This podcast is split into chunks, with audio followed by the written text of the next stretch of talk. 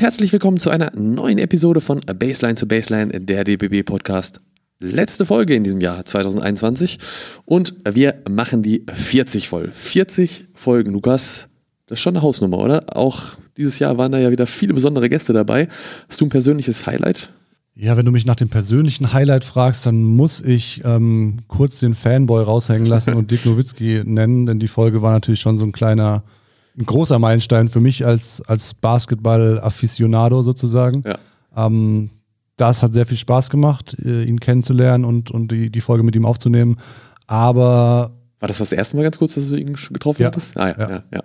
Ähm, ich würde dann auch noch die, die Folge mit Moritz Wagner in den Ring werfen, die mir extrem viel Spaß gemacht hat, auch, auch im Aufzeichnungsprozess. Ich meine, da hat man auch äh, so, ihm saßen wir gegenüber. So, wir hatten ihn am Tisch sitzen, in, in Heidelberg war das damals. Das hast du nicht bei jedem Gast, aber das ist mir da besonders in Erinnerung geblieben, dass das einfach ein, ja. ein geiler Podcast war, der super viel Spaß gemacht hat. Und ähm, auch äh, ziemlich viel Anklang bei euch, bei euch Hörern, Hörern gefunden hat. Wir sind damit äh, tatsächlich auch mal in den Charts gelandet bei Spotify. Äh, das äh, war auch sehr schön für uns, ja. Bei mir wäre es ähnlich, natürlich sind das so die Highlight-Folgen, aber auch jetzt äh, noch zuletzt die mit Basti Doret das äh, gleiche, ja. da saßen wir auch in Nürnberg dann auch wieder mit direkt gegen ihm, äh, mit ihm direkt gegenüber, so rum. Das war auch ziemlich cool. Und ich äh, fand auch äh, Kamil Novak ziemlich cool. Jetzt aber zurück zur heutigen Folge, denn da haben wir zum Jahresende nochmal ähm, eine spannende Geschichte aus einer Perspektive, die es vielleicht sonst äh, nicht äh, so stattfindet in den Basketballmedien, vor allem nicht in Deutschland. Ähm, wir wollen in diesem Podcast ja über die gesamte Bandbreite des Basketballs sprechen. Also wir haben schon mit verschiedensten Akteuren gesprochen. Natürlich Spielerinnen und Spieler, Coaches, ähm, Athletiktrainer, ähm, Ärzte, Schiedsrichter, Experten, Ehrenamtliche, Funktionäre, also das ganze Bandbreite. Alle, alle. Und unser heutiger Gesprächspartner ist eben Physiotherapeut bzw. Osteopath. Ähm, schon ganz allein, schon allein, allein darüber könnte man lange genug sprechen, denn die Physios sind ja immer ganz nah dran am Team. Ja, und äh, wer es ist, äh, habt ihr wahrscheinlich, ja, oder ne, habt ihr nicht wahrscheinlich, habt ihr ziemlich sicher schon gelesen, Simon Iden, können da wahrscheinlich noch nicht so viel mit anfangen, deswegen äh, sagen wir mal kurz, was ihn überhaupt dafür qualifiziert, dass wir mit ihm hier sprechen, weil er ist nicht irgendein Physiotherapeut, sondern er ist der Physiotherapeut aktuell von Daniel Theiss, der persönliche. Äh, Daniel spielt bei den Houston Rockets, mit ihm ist er also in Houston. Vorher war er auch schon einmal in Chicago, da war er unter anderem, glaube ich, wegen Paul Zipser, aber wie das alles gekommen ist, wie er da hingekommen ist, warum er in der NBA ist, darüber sprechen wir am besten jetzt direkt mit ihm selbst. Hallo Simon, hi. Hey. Schön, dass du die Zeit genommen hast. Ja, freut mich fangen wir direkt mal mit der bedeutendsten Frage an und äh, gehen äh, mit der oder fallen mit der Tür ins Haus. Äh, wie zur Hölle wird man als deutscher Physio in der NBA? Wie hast du das geschafft? also ehrlich gesagt fängt man beim DBB an. Nee, also mehr oder weniger stimmt es schon. Ich habe halt äh, meinen ersten Lehrgang damals gehabt mit der Truppe in der U18 mit äh, Paul Sipser und Dennis Schröder und Co. Und äh, so hat sich der ganze Kreis am Ende ein paar Jahre später dann wieder geschlossen. Und äh, ich habe halt mit äh, Paul damals angefangen, privat zu arbeiten. Und dann, ich meine, also er ist ja dann irgendwann zu den Chicago Bulls gegangen, war da, und da bist du einfach mitgegangen. Ähm, ne, anfangs bin ich noch hin und her geflogen, weil ich noch ein paar, ich habe halt noch viel im Fußball und, und Tennis gearbeitet in den Jahren und äh, bin dann halt hin und her geflogen und habe versucht irgendwie alles zu richten, alle vier Wochen gefühlt was halt äh, nur bedingt natürlich klappt, wenn du äh, nur mangelhaften, mangelhaften Zeitraum hast, immer mal wieder an den Klienten ranzukommen. Ja. Ähm, und dann hat äh, Paul mir den großen Gefallen getan, mich eigentlich mit äh, vielen seiner Mitspieler in Kontakt zu bringen.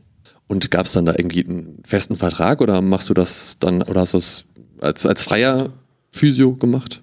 Ja, ich habe das anfangs freiberuflich mehr oder weniger gemacht. Ich habe halt, wie gesagt, viele Klienten im Sport halt äh, in, in mehreren Sportarten gehabt und habe dann versucht, immer da und da, hier und dort auszuhelfen, so wie es halt ging. Ähm, und äh, ja, irgendwann bin ich dann im komplett Vollvertrag gelandet mit äh, seinem ehemaligen Teamkollegen Laurie Markkinen äh, und bin dann so nach Chicago selber gekommen. Das heißt aber schon so, dass du quasi über die über die Spieler und Spielerinnen, Athletinnen und Athleten selbst äh, reingekommen bist in die in dieses ganze in diesen ganzen Prozess, weil also ich denke mir zumindest, es läuft ja oft über, dass du bei einem Team angestellt bist ähm, und dann und dann quasi das Team begleitest, aber bei dir hört es sich ja so an, als ob du jetzt quasi über Paul und über Lauri und über diverse Tennisathletinnen und Athleten ähm, quasi in diese Schiene reingekommen bist. Ja, also ich äh, habe halt wie gesagt ursprünglich angefangen hat es halt wie gesagt mit dem DBB, also insofern das Team jetzt gar nicht mal so so so fern ab. Ähm, aber dann hat sich tatsächlich eher über die Mund-zu-Mund-Propaganda rumgesprochen äh, innerhalb der der Spielergemeinschaft, sage ich mal. Ja.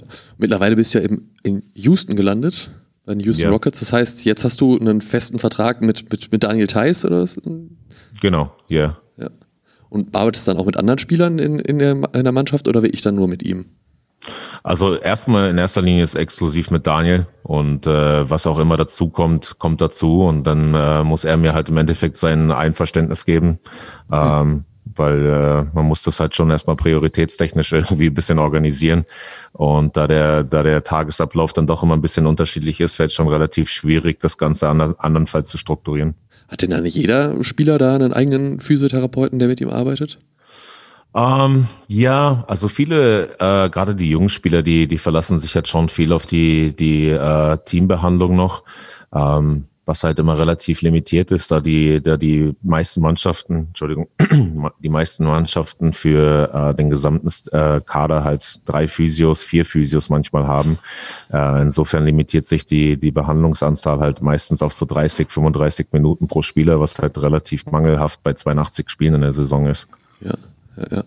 Du hast es vorhin gesagt, mit Paul hat es angefangen, sozusagen mit dem bist du rübergegangen. Hast du mit ihm im letzten Jahr auch oder in den letzten Monaten Kontakt gehabt. Wie wir alle ja wissen, ja. Er, er, hat ja eine äh, schwere OP hinter sich gehabt. Äh, äh kämpft sich zurück. Kämpft sich gerade zurück. Hat auch diverse Podcasts da jetzt schon gegeben, unter anderem bei den Bayern selbst und auch bei Basti Doret, mit dem wir auch vor kurzem einen Podcast gemacht haben, hat er darüber gesprochen und viel davon erzählt, was wie eben für ihn die letzten Monate waren. Aber habt ihr auch darüber gesprochen oder hast du ihn auch mal behandelt? Da? Na, also ich habe ihn in letzter Zeit natürlich nicht behandelt. Ich bin jetzt leider seit zwei Jahren komplett hier, durch äh, Covid halt bedingt auch nicht mehr in der Lage, aktuell hin und her zu traveln. Insofern haben wir halt ab, ab und zu noch äh, via WhatsApp oder Telefon Kontakt, aber darauf beschränkt sich äh, mittlerweile leider. Ähm, mal sehen, wie es im kommenden Sommer aussieht. Jetzt ähm, kommst du auch aus dem Basketball ursprünglich? Du hast gerade gesagt vorhin, dass du auch im, im Tennis aktiv warst und, und beim Fußball auch. Ähm, wie bist du zum Basketball gekommen? Ist das, die, ist das der Ursprung der Geschichte sozusagen? Also Bas Basketball ist mein, mein eigener Ursprung der Geschichte. Ich habe selber Basketball viele, viele Jahre gespielt in Berlin. Ähm, und bin über den Weg halt immer interessiert gewesen, auch die, den Kontakt zum Basketball zu halten, was halt im, im deutschen Sport damals nicht ganz so einfach war.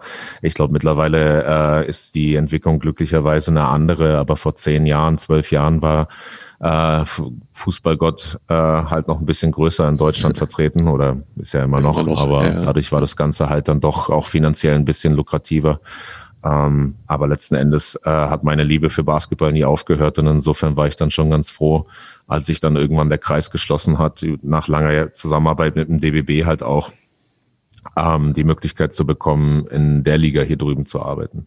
Das heißt, du hast dir das schon irgendwann auch so als, als Ziel vorgenommen, dass du mal in der, in der NBA in welcher Art und Weise auch immer aktiv sein willst als, ähm, als Physio in dem Fall dann? Ja, ja. Also ich glaube schon, dass mein, mein Karriereweg äh, hier drüben irgendwann im, im hohen Alter endet, aber definitiv äh, ohne Unterbrechung. Ich habe da schon viel Bock drauf, mit den NBA-Spielern weiterhin zusammenzuarbeiten, ob es jetzt Daniel dann in, nach seiner Karriere irgendwann mich an den anderen Spieler abgibt oder was auch immer da weiter passiert. Aber ähm, Basketball wird schon, wird schon überwiegend sein und das äh, athletische Profil hier drüben macht halt einfach sehr, sehr viel Spaß zu betreuen, gerade mit den Herausforderungen, die damit einhergehen. Aber hast du dann darauf hingearbeitet, dich irgendwie fortgebildet oder äh, dass du sagst, ich will das in der NBA machen, ich muss da noch ein bisschen gucken, was muss ich speziell nochmal für einen NBA-Spieler machen, wegen der Belastung, die der nochmal mit 82 äh, Hauptrunden spielen hat. Also, ich, also hast du wie ich da auch aktiv gesagt, das ist mein Weg, da will ich hin und das erreiche ich damit?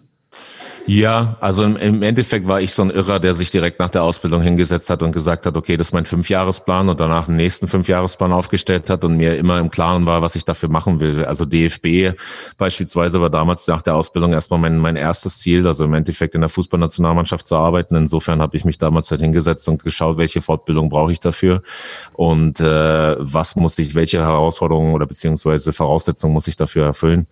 Und äh, ich glaube, anders geht's nicht. Und dann gehört halt ein bisschen Fleiß und Glück dazu und dann funktioniert's halt auch. Aber ähm, spezifisch auf die MBA, ich glaube, wenn du eine gute sportphysiotherapeutische und osteopathische Ausbildung hast, dann äh, kannst du eigentlich mit äh, jedem Sportler zusammenarbeiten. Wir haben in diesem Podcast eine Rubrik, ähm, die, äh, wo wir quasi Nationalspielerinnen, aktive oder, oder ehemalige nach ihrem ersten Länderspiel fragen, nach, nach ihrem ersten Spiel mit dem Adler auf der Brust, ob sie sich darauf erinnern, äh, wie, wie sie das, äh, diese Gedanken, diese Erinnerungen mit, äh, mit Gefühlen verbinden, wie auch immer. Ähm, erinnerst du dich an dein erstes NBA-Spiel, was du bearbeitet hast sozusagen? Ja, witzigerweise habe ich erst, äh, bin ich letztens erstmal wieder auf Facebook gelandet, wo man heutzutage nicht allzu oft landet, ähm, aber habe dann Erinnerungen bekommen von dem allerersten Spiel, wo ich bei den Chicago Bulls damals bei Paul zugeschaut habe. Ähm, ist schon ein witziger Moment. Man merkt schon, wie man, wie, wie das über die Jahre halt äh, eine andere Qualität bekommt, wie, wie alles im Leben. Ja. Ich meine, es ist jetzt halt auch gut vier Jahre, glaube ich, ja, fünf, irgendwie so. Bist du denn dann auch unterwegs mit, also auch bei Auswärtsspielen mit, wenn Daniel jetzt aktuell als sein Klient äh, da eben durch die USA du fliegt zu allen Spielen?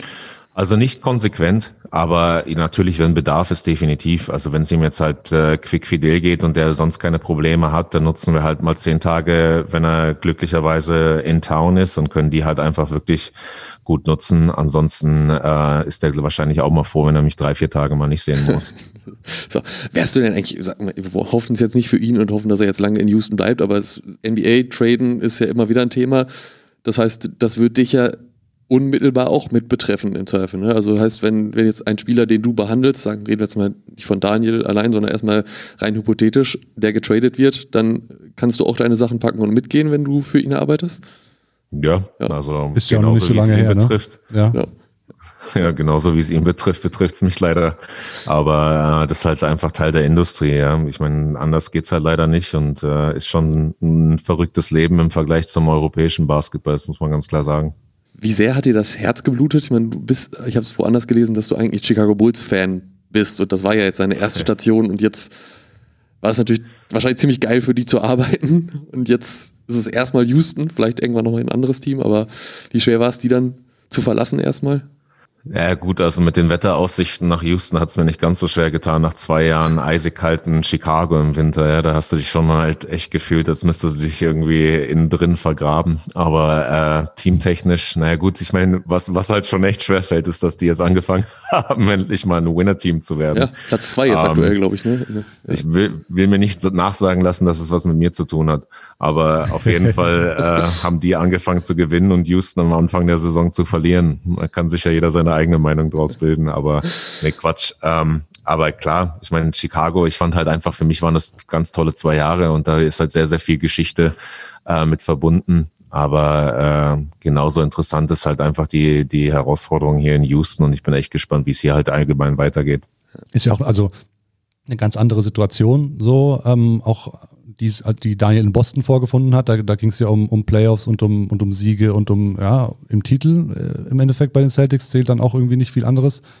In Houston sieht das jetzt ein bisschen anders aus. Du hast angesprochen, äh, 15 Spiele in Folge verloren, dann so ein bisschen Turnaround bekommen. Ähm, wie, wie gehst du, also tangiert dich das überhaupt, äh, dass das einfach da so eine Situation ist, wo, wo es halt einfach ein Rebuild ist, Neuanfang? Ja, also witzigerweise äh, bin ich selbst als Physio halt schon sehr competitive und dann, dann tut's halt schon weh, wenn man äh, zusieht, wie die, die Mannschaft, mit der man am, am größten in Verbindung steht, aktuell halt einfach andauernd verliert natürlich. Ähm, insofern äh, ist es schon sehr, sehr schwer fallen, sich die Spiele teilweise anzugucken. Ne? Aber ähm, das gehört halt auch zum Job dazu. Und wie gesagt, mein Job ist nicht zu spielen und die, die spielerische Qualität dazu beurteilen, sondern meinen Spieler fit zu halten. Und äh, zumindest das gelingt die Saison sofern ganz gut. Wie ist der Zugang da so? Ich meine, du bist ja wahrscheinlich nicht an der Bank, weil du eben nicht der Teamphysio bist und sitzt irgendwo im Publikum und kannst aber vor und nach dem Spiel auch zu, zu Spieler hin, oder? Ja, ja, ja, genau. Also so läuft es im Endeffekt ab. Wie gesagt, wenn halt irgendwas Schwerfallendes ist, dann äh, ziehen wir die Behandlung meistens eher nach, nach Hause und ich gehe zum Daniel danach nach dem Spiel oder so. Ähm, aber ja, so funktioniert es bis jetzt. Wie sieht so ein Spieltag dann wie ich von morgens bis abends aus? Also trefft ihr euch eben auch schon eben vorher zu Hause oder nur nach dem Spiel? Oder äh, wann, wann ist, gehört das auch zum, zum Warm-up dazu, dein Prozess für den Spieler? Und Also es ist tatsächlich ganz unterschiedlich. Ich persönlich behandle immer lieber nach dem Spiel, ähm, weil du dann halt im Endeffekt den, den Rhythmus des Spielers so ein bisschen in Ruhe lässt vor dem Spiel und kannst ihn halt im Endeffekt seinen Nap machen lassen, ähm, noch ein bisschen Zeit mit der Familie zu verbringen etc. pp. Beziehungsweise ist halt wirklich eine, eine konsequente Behandlung vorm Spiel auch nicht immer angesagt. Ähm, es sei denn, du hast halt einfach irgendwas, was entsprechend angebracht ist. Ja. Ansonsten, wie gesagt, behandle ich lieber nach dem Spiel. Aber das ist halt ganz, ganz unterschiedlich. Äh, aktuell machen wir häufig vor dem Spiel halt eine leichte Mobilisation oder so und danach im Spiel halt tatsächlich die Behandlung. Das heißt, es wird aber dann auch mit dem Club, mit der Franchise abgestimmt, was, was du mit, mit Daniel dann in dem Fall ähm, arbeitest, woran ihr arbeitet und Daniel sagt dann, also wie, wie läuft das ab? Ja, also was mir nach, nach, nach, nach den Jahren der Erfahrung sehr, sehr wichtig ist, ist halt einfach eine komple komplette Transparenz mit dem Team äh, und da halt einfach im konsequenten Austausch zu sein. Weil ansonsten hilfst du dem Spieler nämlich auch nicht wirklich, äh, wenn du zweimal am Tag dieselbe Struktur behandelst und er das Gegenteil erreichst. Ähm, insofern habe ich mir hier wirklich äh, selbst beigebracht, im Endeffekt mit den, ähm, mit den Teams in konsequenten Austausch zu bleiben. Ja.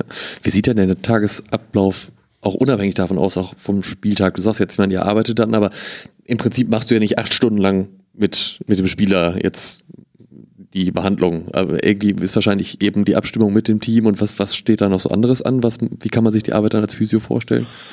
Also für mich persönlich war das schon große, äh, große Umstellung. Ich habe halt vorher in, in Deutschland häufig 16-Stunden-Tage, 14-Stunden-Tage direkt am Patienten gehabt. Das hat sich dann natürlich in der 1 zu 1 Arbeit mit Athleten schnell geändert, aber das war im Tennis ganz genauso. Also gehst halt mal zum Training mit oder so, aber das war dann halt auch schon die, äh, ich sag mal, Herausforderung des Tages. Äh, in der Arbeit mit Daniel ist halt häufig so, dass wir halt eine Behandlung am Tag haben. Das heißt, äh, der Rest des Tages ist halt überwiegend offen. Ähm, und da muss man halt schauen, wie man sich die Zeit halt in der, in der Zeit halt wirklich auch ähm, produktiv vertreibt, sage ich mal. Also bei mir ist halt mittlerweile viel Literaturrecherche, viel Lesen, viel Versuchen für den Schwerstfall sozusagen vorbereitet zu sein. Ja. Und wenn es dann halt um kleine äh, Horrorszenarien geht, die man sich halt aufschreibt und im Endeffekt halt einfach studiert. Ne. Ich meine, am Ende ist eigentlich ein perfektes Szenario, aber mehr als mehr als fortbilden kann man dann nicht machen. Fortbildung auch im Sinne von, von Austausch mit, mit Kolleginnen und Kollegen. Also Coaches sind ja dafür bekannt, eigentlich nie was selbst zu erfinden, sondern immer nur beim, beim, beim Gegner und beim Kollegen mal abzuschauen, wie, wie kann man sich was in der, in der Physio, im Physio-Business vorstellen. Ähm, also ich finde es halt hier sehr, sehr interessant. Die, die komplette Behandlungsmethodik in den USA weicht halt schon extrem von, ähm, von, von unseren Methoden ab, beziehungsweise von unserer Philosophie in Deutschland, die halt doch sehr, sehr on-hands ist. Also du hast halt viele Behandlungstechniken in Deutschland, die halt viel mit den Händen tatsächlich zu tun haben. Ähm, hier wird halt viel äh, mit passiven Maßnahmen versucht zu arbeiten, was halt ein bisschen konträr ist. Generell ist aber immer sehr, sehr interessant, mit den, mit den Jungs äh, und Mädels hier im Austausch zu sein. Ähm, aber ja, wie gesagt, ich glaube, häufig hast du halt das Gefühl in den USA, gerade wenn es in die osteopathische Richtung geht, ähm, dass äh, die Leute eher Bahnhof verstehen. Ja. Was heißt denn passiv? Ja, passiv heißt halt äh, Cupping und Needles und äh, Eis und all diese ganzen Geschichten, wo ich immer denke, okay, das könnte im Zweifelsfall auch meine, äh, meine Mutter machen, die Krankenschwester ist, aber dafür brauchst du jetzt keine drei Jahre zur Schule gehen, beziehungsweise zum ein Studium hier machen, ähm, ohne das irgendwie despektierlich beurteilen zu wollen. Aber häufig hast du halt das Gefühl, dass halt sehr symptomatisch behandelt wird, sagen wir es einfach mal so. Also ich glaube auch gerade von die, die DWB-Kollegen etc., die arbeiten da halt schon ein bisschen konsequenter an den Ursprüngen einer Problematik als ähm, zwingend an irgendwelchen Symptomen. Genau, wir haben ja auch immer wieder Osteopathen mit dabei, da steht auch explizit da so, Stichwort Osteopath.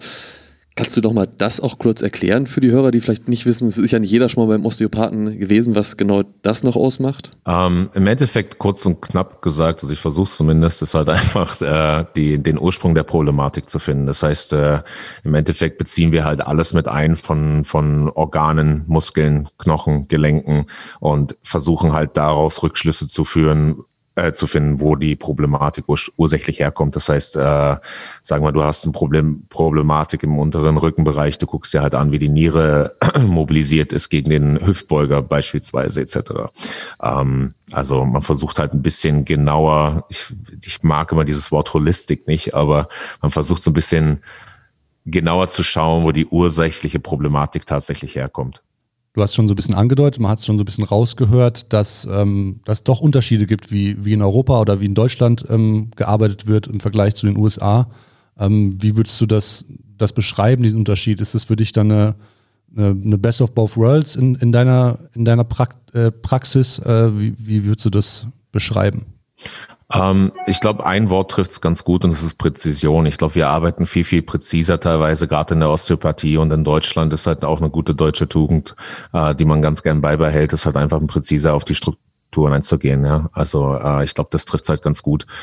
Gerade in der täglichen Zusammenarbeit mit Sportlern ist es halt sau wichtig zu schauen, dass man nicht nur grob mal über den Muskel geht, sondern tatsächlich genau schaut, ganz präzise schaut, wo es halt herkommt. Das ist so ein bisschen Detektivarbeit, aber ich glaube, das ist der größte Unterschied, äh, häufig zumindest in der, in der Arbeit zwischen den USA und, den, und uns deutschen oder europäischen Kollegen. Und merkst du, dass da so eine Entwicklung stattfindet, dass das vielleicht auch überschwappt und, und immer mehr auch in den USA Einzug hält, diese, diese Approach, oder ist das äh, so ein bisschen äh, ja, nicht der Fall? Ich glaube, dass es tatsächlich eher noch viel, viel größer auseinanderdriftet zurzeit. Ähm, okay. Aber das äh, kann man jetzt halt auch beurteilen, wie man will. Und das ist auch völlig in Ordnung. Ich glaube, da muss halt jeder, jeder Spieler machen, was er will, ähm, beziehungsweise was er für sich richtig hält. Wir haben immer so diese, dieses Sprichwort, wer halt hat Recht in, der, in unserer Branche. Mhm. Und ähm, letzten Endes ist es auch ganz genauso. Also zwingend erforderlich ist, dass es dem Spieler gut geht und dass er seine maximale Leistung erbringen kann. Wie wir da hinkommen, ist eigentlich dann auch völlig Nebensache die maximale Leistung ist ein ganz gutes Stichwort für, den, für die nächste Frage. Also wir haben jetzt ein bisschen darüber, darüber gesprochen, wie deine Arbeit während der Saison aussieht, ähm, Behandlung und so weiter. Ähm, in der Offseason für einen NBA-Spieler im Sommer, wenn er jetzt nicht gerade bei der Nationalmannschaft wochenlang ist ähm, oder auch in den Zeiten, wo er einfach mal frei hat, in Anführungsstrichen. Ähm, NBA-Spieler arbeiten da ja gerne oder generell Basketballer mit, mit Individualcoaches, mit, mit Personal-Trainern. Ähm, in deinem Fall ist es auch so, dass du dann Daniel im Sommer über begleitest und ihr dann ein Programm habt auch? Und wie unterscheidet also sich das glaub, Programm auch vielleicht von? Glaub, ja? ja, sorry. Also ich glaube generell ist er schon froh, wenn er mich mal zwei Wochen nach der Saison nicht sieht, da man sich halt schon sehr, sehr viel auf der Pelle rückt, auf die Pelle rückt im, innerhalb der Saison. Ähm, aber ansonsten ist es für Daniel natürlich auch gerade erforderlich, schon im Sommer relativ viel Arbeit schnell wieder reinzustecken, da so ein etwas älterer Körper halt ansonsten eher ein Stocken gerät. Insofern äh, arbeiten wir dann auch meist relativ schnell wieder zusammen. Ja, da ist ja dann so, dass du, dass du nicht auf, er muss heute Abend maximale Leistung bringen können. Wie, wie ist da der, also wodurch ist da deine Arbeit gekennzeichnet oder wie unterscheidet sich die auch vom, vom regulären äh, Saisonbetrieb? Ähm, eigentlich gar nicht viel, muss ich sagen, da Daniel dann halt schon häufig auch sehr, sehr hart trainiert, ja. Also wenn du halt entsprechend, beziehungsweise dann kommt auch noch Nationalmannschaft dazu, dann kommt dies dazu, dann waren in den letzten Jahren sowieso die, die äh, Offseason sehr, sehr kurz mhm. durch die, durch die Playoffs gekennzeichnet. Oder er hatte äh, vor drei Jahren dann die Knie-OP gehabt, die wir dann im Sommer begleitet haben. Also da kommt ja dann doch einiges zusammen, wo ähm, die Belastung so gesehen halt relativ hoch ist. Ähm, insofern flammt es eigentlich gar nicht so richtig ab, sondern man versucht das eigentlich mehr oder weniger beizubehalten. Jetzt hast du ja nicht nur NBA-Spieler bisher behandelt, und du hast es vorhin selber schon gesagt, da waren auch mal Fußballer äh, dabei und auch diverse andere Spieler, Basketballer natürlich irgendwie vielleicht auch, die irgendwo verstreut waren vor deiner NBA-Zeit. Ein ganz krasses Highlight, was ja auch nicht jeder von sich so behaupten kann, war auch Tennis, hast du auch schon gesagt, und da die Austra Australian Open 2016 mit Angelique Gerber. Das äh, war wahrscheinlich auch ein, ein persönliches sportliches Highlight von dir. Ne? Wie kam es dazu, dass du damit bei warst? Ähm, ich habe damals in Frankfurt gelebt und habe äh, damals mit der in Darmstadt äh, wohnhaften Andrea Petkovic immer wieder gearbeitet und war mit der 2015 immer wieder sporadisch auf Tour und äh, die hat mich dann im Endeffekt Team Kerber vorgestellt. Team Kerber war auf der Suche nach einem neuen Physio und hat mich gefragt. Es war eigentlich relativ spontan. Ich war damals gerade zu einer DFB-Maßnahme irgendwo und wurde dann gefragt, ob ich am nächsten Tag nach Singapur fliegen kann zu diesen WTA-Finals damals. Und ähm, bin dann da direkt hingeflogen, habe mit ihr dort angefangen zu arbeiten und wenige Wochen später ging es dann halt nach Australien. Äh, und das war definitiv eines meiner größten Highlights so, so, so in der Karriere bis jetzt. Ähm, war schon, war schon ein interessanter Ausflug da nach Australien. Ne? Auch eine interessante äh, Siegerfeier dann irgendwie. Da habe ich, glaube ich, auch irgendwas gelesen, dass ihr irgendwie, wo seid ihr reingesprungen? Alle irgendwie sind. Boah, ich weiß gar nicht mehr, wie der River hieß, aber wir sind in irgendeinen Fluss gesprungen. Ich weiß gar nicht, das war irgendeine Wette mit dem Herrn von Eurosport damals und äh, das gehörte dann nach einem extremen äh, Hangover irgendwie dazu, morgens da reinzuspringen. Aber ich glaube, hat ganz gut getan und ein bisschen aufgeweckt. Ja. Fühlst du dich auch so ein bisschen, was heißt so ein bisschen, ähm, inwiefern mitverantwortlich für so einen, wenn du so einen großartigen, äh, herausragenden sportlichen Erfolg mitbegleiten darfst? Ähm, ja, in ihrem Fall tatsächlich relativ viel, weil die äh, ein relativ heftiges äh, First-Round-Match hatte und äh, danach unglaubliche Rückenprobleme entwickelt hat direkt. Also insofern hatten wir dann genau, du hast ja beim Grand Slam immer einen Tag dazwischen Zeit, sich aufs nächste Match vorzubereiten. Und äh, der Tag ging dann äh, überwiegend in Behandlung über. Äh, und die war dann auch am Ende relativ dankbar, muss ich sagen. Aber das war schon relativ viel Arbeit. Es ist halt viel mentale Anspannung, die dazu gehört, viel physische Anspannung, viel physische Belastung. Ist ja gerade in ihrem Fall relativ äh, defensiver Tennis gewesen, der dann schon gut auf den, auf den Körper geht. Ja. Gibt es eine, eine Sportlerin oder einen Sportler, kann man sagen, das sind Klienten von dir? Wie, wie nennst du die eigentlich? Ja, ich nenne die Klienten. Klienten, okay. Gibt es eine Klientin oder einen Klient, ähm, von dem oder der du besonders äh, beeindruckt warst hinsichtlich äh, so Arbeitseinstellung, Mentalität? Ich würde jetzt nicht sagen, sag, wer der härteste Arbeiter war, so, ähm, aber vielleicht weißt du, worauf ich hinaus will. Ähm, also witzigerweise, und das sage ich nicht, weil ich gerade mit ihm arbeite, aber Daniel ist schon wirklich herausragend, einfach mit der Mentalität im Sommer reinzugehen, wirklich 100 Prozent zu geben und sich nochmal zu verbessern. Selbst als er schon einen neuen Vertrag unterschrieben hat, steht er schon wirklich heraus. Ähm, weil ich sonst niemanden kenne, gerade die NBA-Jungs, die sich dann, weiß ich nicht, die einen über 30 Millionen Dollar Vertrag unterschreiben und am nächsten Tag in der Halle sind, um an ihrem Wurf zu arbeiten. Also das taugt mir schon.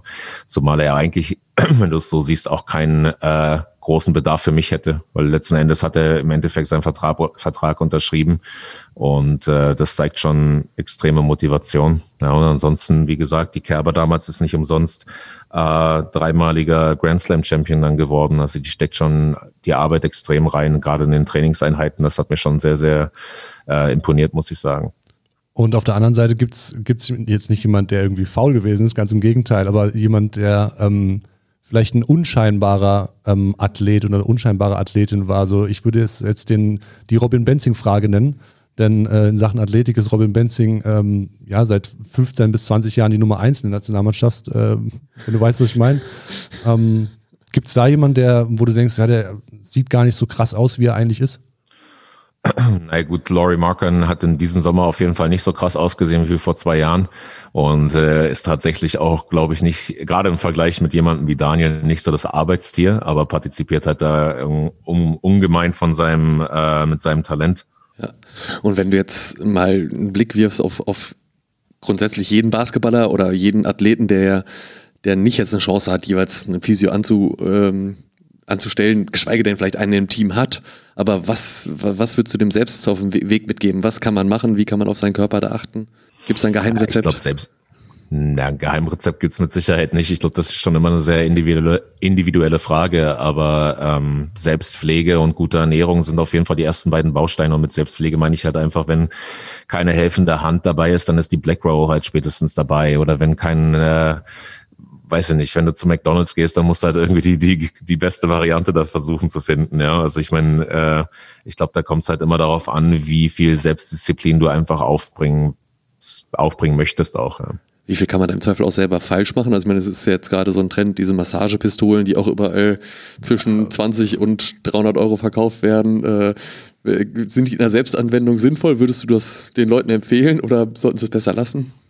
Ja, also das ist halt so der nächste Trend hier, wo ich halt immer sage, wenn du das als professioneller Kollege von mir benutzt, dann, dann habe ich da schon immer meine Zweifel, weil ich auch öfter mal höre, ja, das schont meine Hände, aber dafür bist du halt auch einfach nicht in dem Beruf. Das ist wie ein Basketballer, der sagt, ja, das schont meine Füße, wenn ich nicht äh, laufe. Ja, also das ist genau dieselbe Einstellung, das kann ich immer nicht so ganz akzeptieren. Äh, als, als Selbstpflegemethode halte ich es nicht für verkehrt. Also es lockert halt alles mal ein bisschen auf, ja, aber das muss halt jeder für sich selber wissen. Das ist halt auch schon wieder so ein Trend wie alles andere vor ein paar Jahren waren es bunte Kinesiotapes, jetzt sind es irgendwelche Massagepistolen.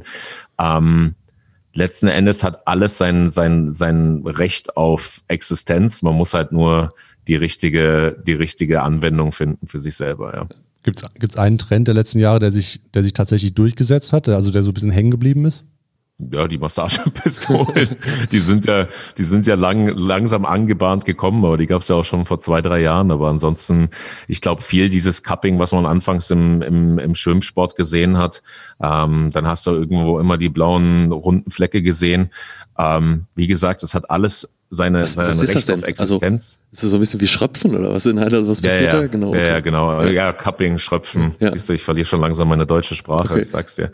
Ähm, aber ja, tatsächlich, äh, das Schröpfen hat halt immer, hat seine Anwendungs, äh, seine Anwendung mit Sicherheit sein Anwendungsrecht, aber äh, ist halt so ein Trend der letzten Jahre, der so nach Olympia mit Michael Phelps, glaube ich, extrem entstanden ist und äh, du es seitdem halt überall siehst. Und für mich ist halt immer ganz schwierig als Therapeut, das als äh, maximal therapeutische Methode zu akzeptieren. Und was? Antwort für alles, aber das ist halt leider immer so in unserer Branche. Ich will trotzdem nochmal nachhaken, was erwartet man da davon oder was soll das bringen, wenn man das macht? Ja, Im Endeffekt geht es darum, halt im Endeffekt die unterschiedlichen Faszienschichten voneinander zu entfernen durch den Unterdruck, der halt da entsteht und ein bisschen, äh, was heißt ein bisschen, aber extrem vermehrten äh, Stoffwechsel in die Region zu bringen. Was, wie gesagt, auch völlig in Ordnung ist, aber da haben wir halt wieder eine sehr symptomatische Behandlungsmethode, die halt da angreift, wo es halt eventuell wehtut, beziehungsweise nicht zwingend die, die ursprüngliche Problematik beseitigt. Ja. Das heißt aber, keines dieser Dinge ähm, ist für dich ein ein Game Changer, der quasi das, das, das Game verändert hat und, und quasi so ja, bahnbrechend war, dass es sich überall durchgesetzt hat, auch in deiner Arbeit?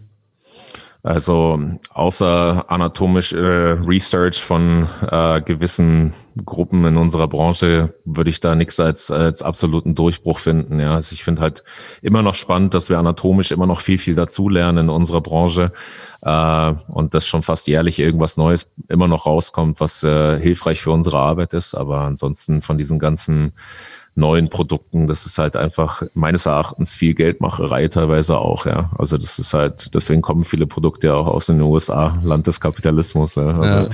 Weil deine Hände kannst du halt leider nicht kopieren. Und genauso mhm. wenig kannst du einzelne Gehirne kopieren. Insofern musst du dir dann halt irgendwann anfangen, äh, zu überlegen, wie du das Ganze kapitalisierst und äh, in den Verkauf bringst. Wenn du jetzt gerade sagst, Hände kann, kannst du nicht kapitalisieren, die Spieler versichern sich auch gegen Verletzungen, mal beim Sprunggelenk, am Rücken, was weiß ich. Hast du auch eine Versicherung abgeschlossen auf deine Hände?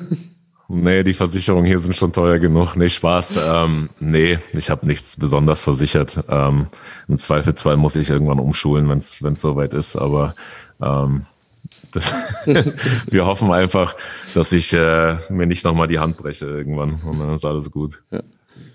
Gab es schon mal die, die Situation, dass du was verschlimmbessert hast mit deinen Händen? Ja, mit Sicherheit. Also ich glaube, das gehört auch einfach dazu zu lernen. Gerade am Anfang der Karriere, wo du halt einfach ganz frisch im Beruf bist, bist du halt einfach viel zu, viel zu motiviert teilweise und weißt noch nicht so richtig, ich glaube, das gehört so ein bisschen zu dem Erfahrungswert dazu, den ich damals immer überschätzt habe von Kollegen, die mir gesagt haben, ja, sie sind so gut wegen ihrer Erfahrung, aber tatsächlich ist das einfach ein, ein großer Aspekt des Berufs, ähm, zu sagen, du bekommst einfach ein entsprechendes Gefühl dafür, welchen Reiz du dem Klienten, Patienten, wie auch immer auf der Bank geben kannst, was adäquat und was zu viel ist. Und ich war mit Sicherheit früher, äh, sind mir bestimmt ein, zwei Fälle passiert, wo, wo es halt einfach zu viel war.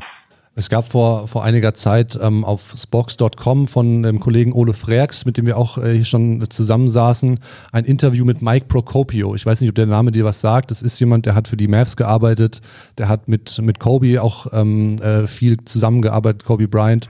Ähm, zum Beispiel dann irgendwann so intensiv, dass, dass Kobe ihn darum gebeten hat oder ihn dafür bezahlt hat, ähm, beziehungsweise ähm, mit ihm zusammengearbeitet hat, dass er Reports sich erstellen lässt. Ähm, also Kobe hat quasi einen Report über jeden Gegenspieler oder über Gegenspieler generell ähm, von, von seinem Kollegen Mike Procopio verlangt. Ähm, zum Beispiel bei Shane Battier, der ihn besonders gut verteidigt hat, äh, einigermaßen Schach gehalten hat. Und Kobe wollte im Rahmen dieser Reports nie etwas Positives über sich selbst hören. Er wollte immer das, das Negative hören. Ähm, jetzt habe ich weit ausgeholt, aber Hast du, du hast ja auch schon mit vielen verschiedenen Sportlerinnen zusammengearbeitet, hast du ähm, in dieser Zusammenarbeit eine, eine, besonders innovative oder eine besonders spannende Routine erfahren ähm, oder eine, die du ähm, bei einem Sportler als komplett neu erfunden hast? Nee, witzigerweise nicht wirklich, muss ich sagen. Also auch wenn ich jetzt gerade mal ein paar Sekunden drüber nachdenke, aber ich glaube, letzten Endes kommt es immer aufs selbe hinaus und das finde ich auch wirklich gut. Ich glaube, eine, vielleicht die Tatsache, dass, dass damals Andrea Petkovic immer sehr, sehr viel meditiert hat, aber ähm, das war die einzige Sache, die wirklich extrem rausfällt. Du hast immer mal wieder Leute, die äh, versuchen, ihre Ernährung entsprechend anzupassen, mal in den veganen Bereich, dann wieder irgendwas anderes probieren, was halt äh, zum Probieren und Studieren dazu gehört im Sport. Aber ähm, ansonsten ist da jetzt nicht wirklich irgendwas, was da, was da heraussticht, würde ich sagen. Du hast schon äh, vorhin so ein bisschen angedeutet, wir haben es auch schon gesagt, dass, dass äh, die Karriere von Daniel noch, noch lange gehen soll und er hat ja noch, noch ein paar Jahre vor sich auf jeden Fall. Ähm, hast du schon einen Plan äh, vor Augen, wie du seine Karriere verlängern kannst? Naja gut, da bin ich ja äh, fast schon tagtäglich dabei. Also im Endeffekt kannst du den halt nur jung und flexibel halten und ich glaube, da ist er auf einem ganz guten Weg, dass immer mal wieder, wie gesagt, die, die NBA ist schon eine sehr herausfordernde Liga mit den 82 Spielen in der Saison. Ähm, insofern gehört es halt schon dazu, dass du da halt einfach tagtäglich Pflege und, und Arbeit reinbutterst oder wann auch immer wieder zu, wieder zu kommen. Ähm, aber die, die konsequente Arbeit mit ihm wird hoffentlich die Karriere verlängern und ihm, äh, sofern er möchte, noch einen weiteren Vertrag bescheren danach. Ja. Und du hast schon gesagt, du siehst deine Zukunft grundsätzlich in den USA, aber hast eben auch schon für den DBB und die Nationalmannschaft gearbeitet. Äh, wir haben natürlich hier auch äh, sehr, sehr gute Physios und Osteopathen, aber könntest du trotzdem nochmal vorstellen, auch da aktiv zu werden, irgendwie bei einem großen Turnier damit bei zu sein? Ja, total. Also äh, wie gesagt, die die Arbeit. Ich muss auch ehrlich sagen, eines meiner größten Karriere-Highlights bis jetzt und das würde ich bis zum heutigen Tage sagen, war die U18B Europameisterschaft damals mit Alan, ah, ja, äh, ja. die wir insofern gewonnen haben. Und äh, ich glaube, das steht. Wenn du mich persönlich fragst zwischen Australian Open und dem Pokal, wird mir der Pokal schon fast vorgehen. Nicht nur, dass es der erste war, aber der war auch der besondere. Ähm, der halt im langen Effekt auch ein bisschen mehr bedeutet hat für den DBB, glaube ich. Aber nee, definitiv. Also die Zeit mit der Nationalmannschaft, die wird mir mein Leben, wird mich mein Leben lang begleiten. Das sind schon sehr, sehr intensive, aber auch sehr, sehr spannende Sommer immer. Ja. Und hast du noch Kontakt zu weiteren Spielern? Du hast auf der Homepage zum Beispiel auch Moritz Wagner stehen, mit dem du mal mhm. gearbeitet hast. Oder grundsätzlich beobachtest du, oder hast du Kontakt zu den deutschen Spielern, die noch in den USA jetzt in der NBA ja, aktiv ja. sind? Also, also mit Moritz habe ich immer wieder Kontakt. Ähm, allgemein im, im, im Allgemeinen mit allen deutschen Spielern, die in der Liga sind. Isaiah ab und zu. Ähm, ich glaube, das ist schon so eine europäische Clique. Eigentlich viel mit europäischen Spielern. Satoranski, ähm, alles, womit man mal gearbeitet hat. Selbst mit Mirotic, mit dem ich gearbeitet habe vor einer ganzen Weile, der jetzt in Barcelona wieder ist. Man hört immer mal wieder äh, in regelmäßigen Abständen mal was voneinander. Abschließend vielleicht noch so eine Prognosefrage. Erstens, wie weit schaffen es die Rockets mit Daniel? wie, wie, wie, weit? Die Frage erübrigt sich, glaube ich, leider. ja, aber kann ja sein, dass du jetzt sagst, ich, ich merke da aus dem Training was, da geht noch was, da geht noch mehr. Und wer wird NBA-Champion aus deiner Sicht? Du beobachtest ja alle Teams gerade und hast die, siehst sie live. Ja, schwierig, ey. Aber äh, die Rockets, naja, also ich glaube auf jeden Fall, dass sie, dass sie Schwierigkeiten haben werden, einfach äh, sich in die Playoffs zu bewegen, auch wenn sie jetzt einen Winning Streak hatten. Aber ich glaube, das war mehr ein Flug als eine, eine dauerhafte Leistung. Aber ich bin gespannt, vielleicht belehren sie uns eines Besseren. Ähm, NBA-Meister. Also ich würde mich persönlich für die Phoenix Suns sehr, sehr freuen, muss ich sagen, nach, gerade nach dem Auftritt im letzten Jahr. Ich glaube, dass Milwaukee davon weit entfernt sein wird dieses Jahr leider. Ja. Ähm, aber ja, wie gesagt, ich würde mich für die Phoenix Suns sehr, sehr freuen, muss ich sagen. Das heißt, du bist aber auch schon ein bisschen, bisschen Fan auch und, und kannst die NBA auch noch, noch als Fan noch genießen. Nee, also man ist halt über die Jahre schon sehr, sehr überstimuliert hier. Gell? Mhm. Also wenn du dir halt jeden Tag NBA-Basketball angucken kannst, dann verliert das alles so ein bisschen an, an Spektakel, an Fanspektakel, sage ich mal. Mhm. Aber ich bin immer noch Fan vom, vom, vom NBA-Basketball. Also gerade im letzten Jahr, wo ich dann bei den NBA, was waren das, äh, Eastern Conference Finals war in, mhm. in Milwaukee. Also das ist schon Basketball, der Spaß macht, wieder anzuschauen. Der Regular Season Basketball ist halt für jeden Fan am Anfang, gerade am Anfang der Saison schon sehr, sehr schwierig anzuschauen manchmal, ja. ja. Um den Kreis nochmal wirklich äh, komplett zu schließen und, und abschließend, ähm, Moritz und ich haben uns über, unterhalten am Anfang, gibt es oder gab es vor dir schon mal einen deutschen äh, Physiotherapeuten, Osteopathen in der NBA? Wir haben da an, an Jens Joppich gedacht, der ja für die, für genau. die Mavs gearbeitet hat. Ähm, ja, ja. Liegen wir da richtig, ja? Ich glaube, Jens arbeitet auch immer noch für die Mavs. Der war ja. vor ein paar Tagen erst wieder in Dallas, aber äh, das war tatsächlich der Pionier äh, der deutschen Gilde, der ähm, mal hier drüben sehr, sehr viel mit Dirk auch involviert war etc. Und insofern habe ich zu ihm auch immer sehr, sehr aufgeschaut, gerade da wir halt relativ dieselbe fachliche Richtung gegangen sind, beziehungsweise mir das halt einfach sehr getaugt hat, was er gemacht hat. Und äh, insofern äh, bin ich da gerne in die Fußstapfen getreten, so ein bisschen. Hast du mit ihm da auch irgendwie Kontakt, dass du oder am Anfang vielleicht auch vermehrt gehabt? Na, wir haben, wir haben immer mal wieder äh, schriftlichen Kontakt, äh, gerade wenn er hier ist. Ich hoffe, dass ich es mal irgendwann schaffe, nach Dallas zu kommen, wenn er gerade da ist. Ähm, ansonsten haben wir uns bei der Nationalmannschaft mal gesehen, als ihr in Trier wart und ich mit Daniel dort gearbeitet habe. Und ja, also das ist schon ganz, ganz kollegialer Kontakt da. Ja, cool. Gut, vielleicht sehen wir uns ja dann auch äh, nächsten Sommer wieder, wenn Daniel mit dabei ist. Da steht ja Trier, sagtest du gerade, das war glaube ich vor der WM 2019. Wir haben jetzt gerade nächstes Jahr die Eurobasket 2022 ja, ja im eigenen Land vor, äh, vor der Brust sozusagen und freuen uns schon sehr drauf. Wenn Daniel dabei ist und fit ist, dafür sorgst du hoffentlich, dass er da fit ist nach der Saison, äh, dann kommst du ja vielleicht auch wieder mit äh, und wir ja. sehen uns mal vor einem Spiel. Erstmal herzlichen Dank für die Zeit, die du dir heute genommen hast. Ähm, am frühen Morgen muss man ja sagen, extra, extra früh für uns ausgestanden. Äh, Simon, vielen Dank. Okay, so, so, so, dramatisch war es jetzt auch nicht, aber ich habe mich auf jeden Fall sehr gefreut. Vielen Dank an euch beide. Ja. Dann bleibt noch zu sagen, äh, schöne Weihnachten dir und schönen äh, guten Rutsch ins neue Jahr und hoffentlich sehen wir uns dann nächstes Jahr mal. Dankeschön. Euch auch, danke Super. euch. Hau rein. Ciao, ciao. Bis dann. Tschüss. Ciao. Ja, und das war's dann noch für heute mit Baseline zu Baseline, der DBB-Podcast im Kalenderjahr 2021. Ein interessantes Jahr mit vielen Gästen. Wir haben am Anfang schon drüber gesprochen. Äh, daran wollen wir natürlich auch nächstes Jahr wieder anknüpfen. Jetzt gibt es erstmal eine kleine kurze Winterpause. Wahrscheinlich sind wir so in äh, drei Wochen, Mitte Januar wieder äh, für euch zurück. Und damit ihr natürlich wie immer über eine neue Folge informiert werdet, abonniert uns auf eurer Lieblings-Podcast-Plattform, Spotify, Apple Podcast, bla bla bla, alles was da gibt. Ihr kennt das dann, Prozedere, genau. Dann bekommt um, ihr eine schöne Push-Mitteilung. So ist das. Wir freuen uns aufs nächste Jahr mit euch, mit vielen weiteren interessanten Gästen. Bis dahin frohe Weihnachten, schöne Feiertage, einen guten Rutsch. Guten Rutsch, so ist das. Bleibt gesund, bis bald. Tschüss.